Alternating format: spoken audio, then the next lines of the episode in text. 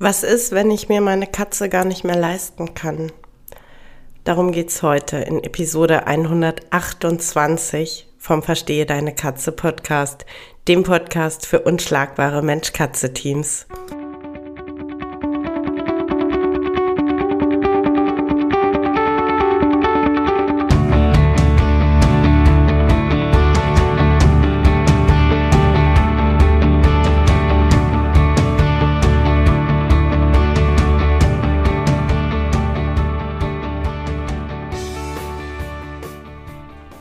Katrin Knispel, Mentorin für unschlagbare Mensch-Katze-Teams.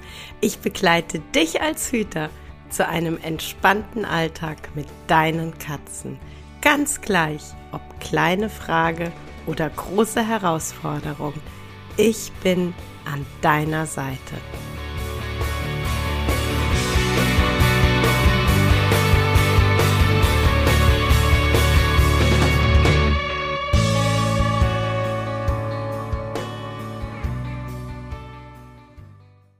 Hallo zu dieser, ja, ich sag mal, Episode mit, ähm, ja, keine Ahnung, mit so ein bisschen emotionaler Schwere. Ähm, zu dem Thema komme ich oder das Thema kam zu mir, weil ein Mitglied der Katzenhüterbande, meiner Membership, ähm, sich tatsächlich gewünscht hat, dass wir äh, in unserem Donnerstagscall mal über das Thema sprechen, über das Thema, äh, ja, was ist, wenn ich mir meine Katzen nicht mehr leisten kann? Es ist ähm, vielleicht, um das so ein bisschen vorauszuschicken, es ist nicht so, dass äh, bei diesem Mitglied meiner Membership äh, das Thema jetzt gerade aktuell da ist. Also, dass wir jetzt gerade händeringend schauen müssen, wie wir die Katzen ähm, versorgt bekommen, sondern es ist einfach so, dass das Mitglied gesagt hat, Mensch, ich würde da gerne mal drüber sprechen. Ich würde mich da gerne mal mit euch austauschen. Wir sind hier,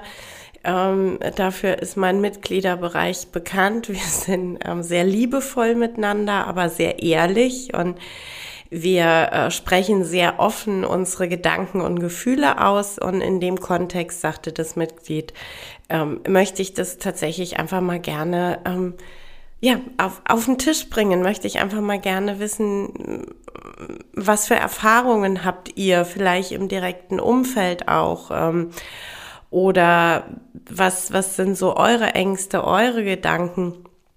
Und ich fand tatsächlich, auch wenn es jetzt äh, nicht einen von uns oder eine Katze aus der Membership direkt betrifft.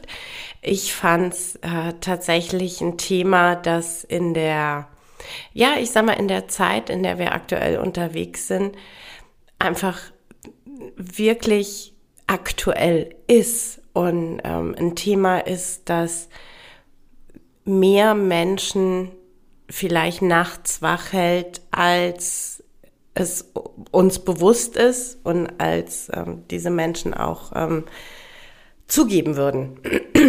Und da äh, sind wir tatsächlich äh, so bei, bei einer Sache, die, die ich, ähm, die ich sehr, sehr schwierig finde. Und zwar, da bin ich wieder, man möge es mir verzeihen, aber da bin ich wieder bei meinem Lieblingsendgegner äh, Endgegner Facebook ähm, dieses mit sehr, sehr erhobenem Zeigefinger auf sehr, sehr hohen äh, moralischen Rössern unterwegs zu sein und ähm, gerne auch ähm, Gedanken zu äußern, wie, also mir würde sowas nie passieren. Also ich verstehe gar nicht, wie man in so eine Situation kommen kann.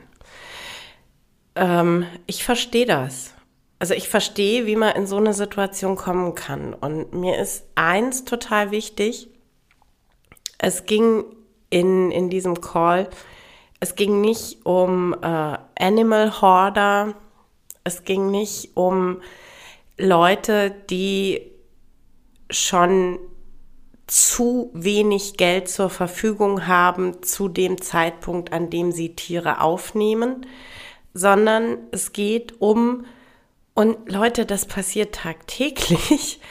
Es geht einfach um Katzenhüter, die morgen oder nächste Woche, aus welchem Grund auch immer, arbeitslos werden oder in Kurzarbeit oder die selbstständig waren und ähm, ihr Geschäft aufgeben müssen oder die zwar immer noch selbstständig sind, aber Kunden haben, die nicht bezahlen und dadurch ist kein Geld da. Und am Ende des Tages ist dann die Frage, ey, ich kann mir meine Katzen nicht mehr leisten. Ich habe kein Geld mehr für meine Katzen. Und ähm, ich nicht, ich glaube daran, sondern ich weiß, ähm, sowas kann einfach jedem passieren. Du, du bist nicht davor gefeit, in eine Situation zu kommen, die von jetzt auf sofort komplett anders ist als zu der Zeit, als du dich dazu entschieden hast, ein Katzenhüter zu sein. Und wir kamen in diesem Gruppencall vor allen Dingen zu, zu einer ganz klaren Ansicht, nämlich, dass es verantwortungsbewusst ist, wenn man erkennt, dass die finanziellen Möglichkeiten nicht mehr ausreichen, um seinen Tieren gut gerecht zu werden. Und wir haben dann eben auch so, also dieser Gedanke, ja, dann nimm einen Nebenjob an. ja, auch das ist super schnell gesagt. Ähm, da ist dann so die Frage, wenn schon jemand irgendwie 40 Stunden hart arbeitet, in der Pflege, äh, im Einzelhandel, äh, egal, ne? Also der arbeitet echt schon 40 Stunden richtig hart, ist schon am Limit und dem sagst du dann, ey, nimm doch noch einen Nebenjob an. Also zum einen, ja, geile Kiste, aber dann sind ja die Katzen noch viel länger alleine und ähm, haben noch viel weniger Ansprache, haben noch viel weniger den Hüter, der sich um sie kümmert. Und die andere Frage ist, wie lange sollen das ein Mensch durchhalten? Also wie lange ähm, glaubt denn derjenige, der mit dem moralischen Zeigefinger ums Eck kommt und sagt, ja, dann nimm doch einen Nebenjob an, äh, wie lange glaubt er denn, dass äh, sein Gegenüber das physisch und psychisch schafft, machen kann? Und äh, zu welchem Preis? Und glaubt der dann wirklich, dass äh, die, die Qualität der Katzenhaltung nicht darunter leidet? Also, äh, ich habe echt Tage, da bin ich heilfroh, dass ich noch einen Mann im Rücken habe, der ähm, auch Spieleinheiten übernimmt und der sich auch kümmert und der auch die Katzentoiletten macht und der auch das Näpfchen füllt, weil ich manchmal, wenn ich acht Stunden in der Kita war, äh, hier nach Hause komme und erstmal so den Grundgedanken habe, hier sitzen und atmen ist mehr als genug. Hier sitzen und atmen ist das Maximum, was ich jetzt die nächsten drei Stunden leisten kann und möchte. Ist jetzt vielleicht nicht so geil, aber ja, solche Momente gibt's. Und ich habe das wahnsinnige Glück, dass ich einen Partner im Rücken habe, der genau in diesen Momenten ganz viel Verantwortung annimmt und sagt, ich mach das. Hey, sitz da und atme. Ich bin stolz auf dich, dass du noch atmest. Den Rest mache ich. Und weißt du was, ich koche auch noch für uns. Einfach weil ich es gerade kann, weil ich gerade kräftemäßig anders aufgestellt bin und weil es völlig legitim ist, dass du gerade so am Rande von Kräften bist. Und jetzt darfst du sammeln. Aber was ist, äh, wenn die Person, die sagt, ich kann finanziell nicht mehr, wenn die keinen Partner an der Seite hat. Und dann kommt hier Trutchen Sonnenschein bei Facebook ums Eck und sagt dann auch noch, ey, komm, Nimm doch noch einen Nebenjob an, geh noch ein bisschen mehr arbeiten. Aber dann, dann erwarten hier alle bei Facebook auch, dass du weiterhin ähm, dreimal am Tag klickerst, fünf Spielsessions machst, äh, zwischendrin Spielis selber bastelst und überhaupt uns, ach so, vielleicht auch noch schöne Fotos machst ähm, und die auch toll bearbeitest und online stellst. Weil das sind wir so von dir gewöhnt, das erwarten wir, alles weiterhin. Nee, Leute, das haut nicht hin. Das haut echt nicht hin. Und ähm, so unfassbar hart, und zwar für die Person, die die Entscheidung treffen muss, aber so unfassbar hart das auch sein mag.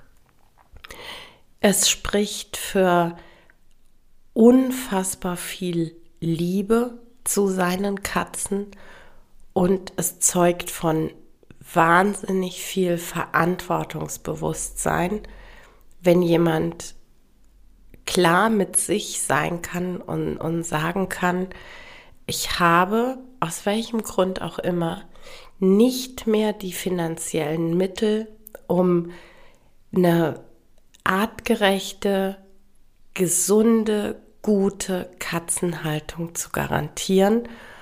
Und deshalb muss ich mich dafür entscheiden, dass meine Katzen in ein Stand jetzt für sie optimaleres Zuhause umziehen dürfen.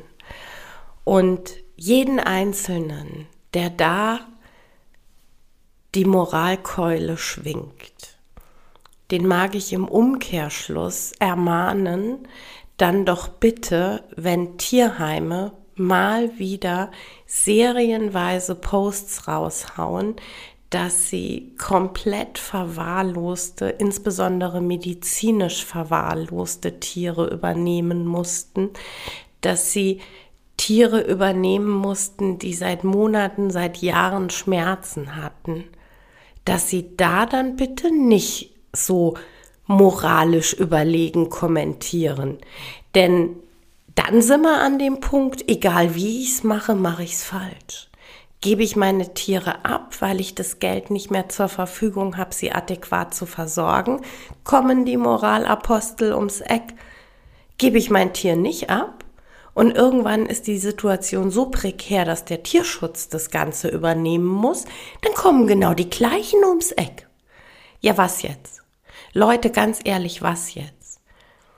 Verantwortung heißt manchmal Entscheidungen treffen, die unpopulär sind und die wehtun, die ich aber im Interesse des Tieres dann vielleicht ähm, ja, treffen muss. Und natürlich konnten wir in, in, in diesem Call, also ich meine, ne, das ist, wir haben halt drüber gesprochen und wir haben unsere Gedanken und Ideen ausgetauscht.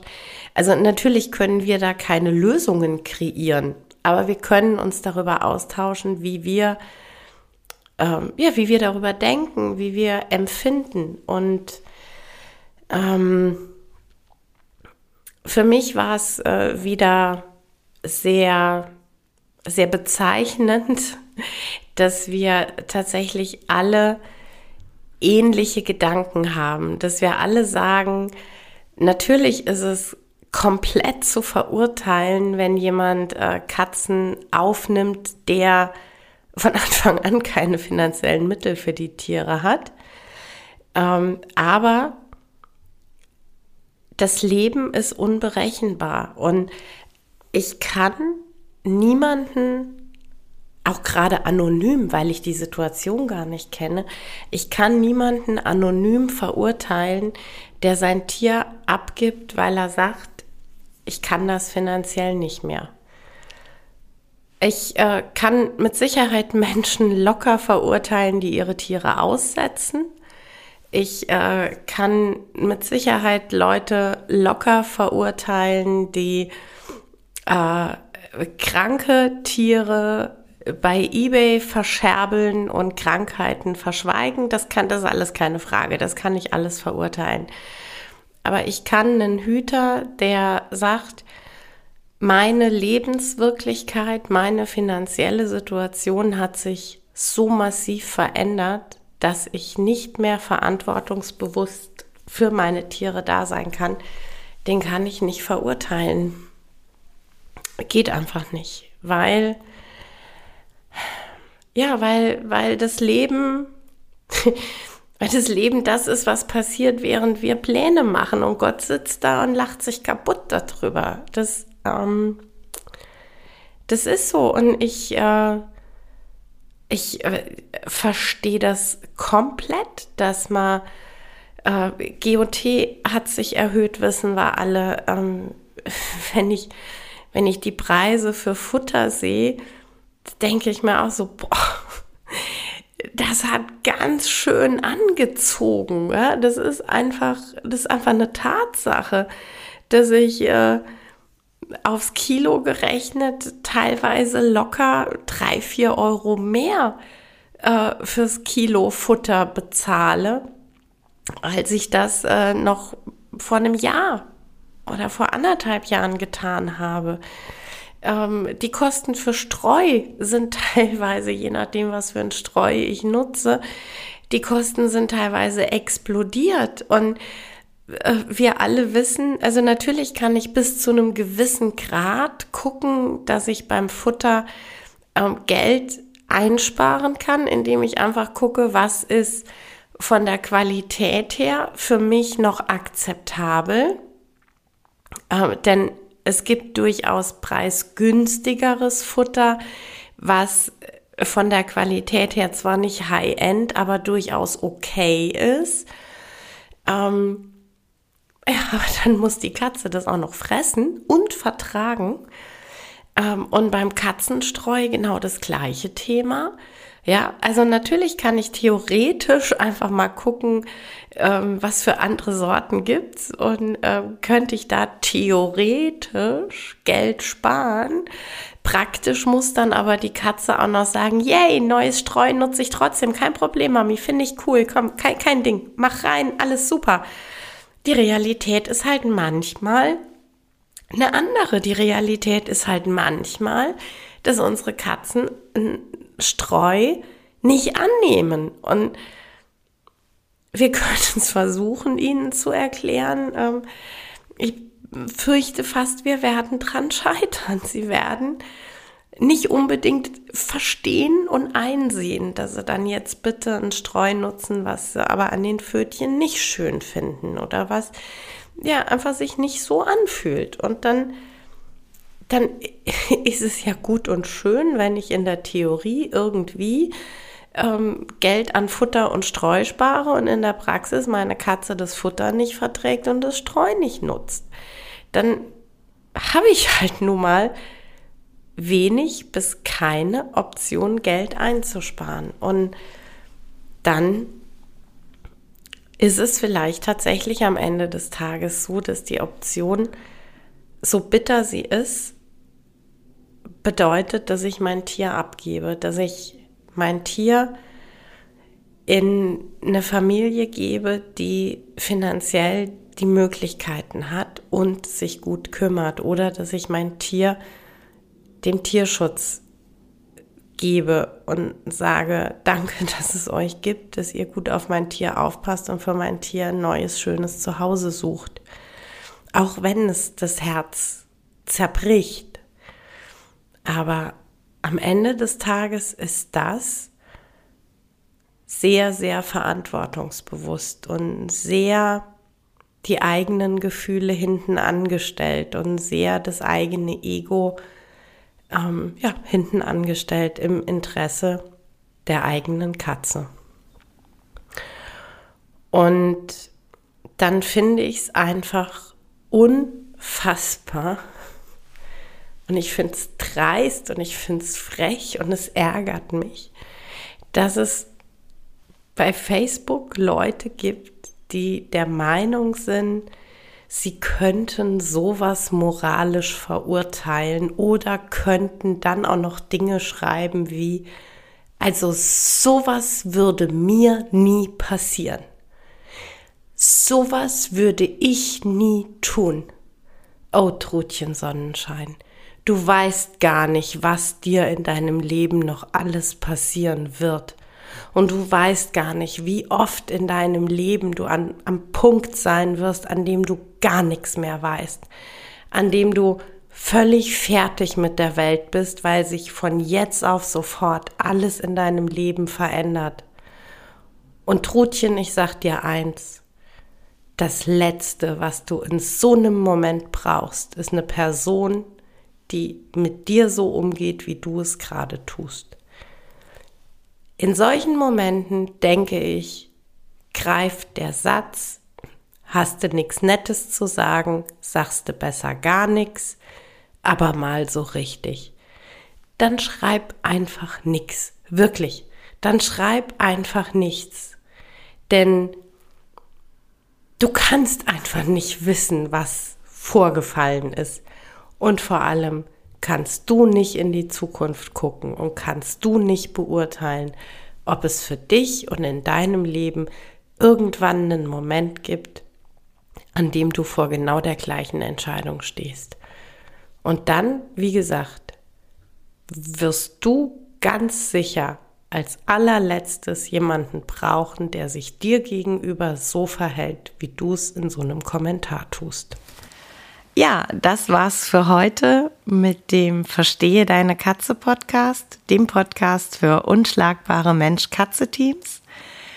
Ich freue mich, wenn du den Podcast mit anderen Cat People teilst, wenn du äh, mir eine Bewertung dalässt oder einen Screenshot machst und bei Social Media teilst, mich und andere Cat People text. Ich danke dir für deine Unterstützung und wie immer am Ende von Verstehe deine Katze, knuddel deine Katzen.